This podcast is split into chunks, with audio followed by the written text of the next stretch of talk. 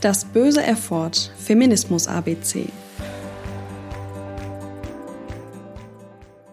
Es gibt viele verschiedene Definitionen von Feminismus. Das Oxford Wörterbuch definiert es wie folgt.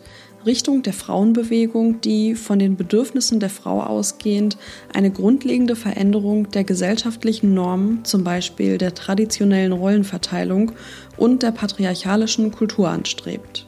Im modernen Feminismus geht es allerdings vielmehr um generelle Gleichberechtigung. Feminismus ist also nicht nur der Kampf für Frauenrechte, sondern für Menschenrechte.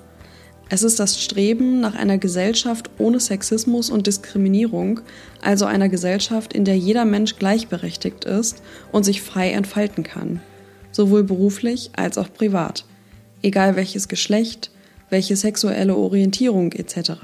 Ich finde folgende Definition des Gunda Werner Instituts der Heinrich Böll Stiftung passend. Grundanliegen aller feministischen Strömungen sind die Selbstbestimmung, Freiheit und Gleichheit für alle Menschen, die im öffentlichen wie auch im persönlichen Leben verwirklicht werden soll.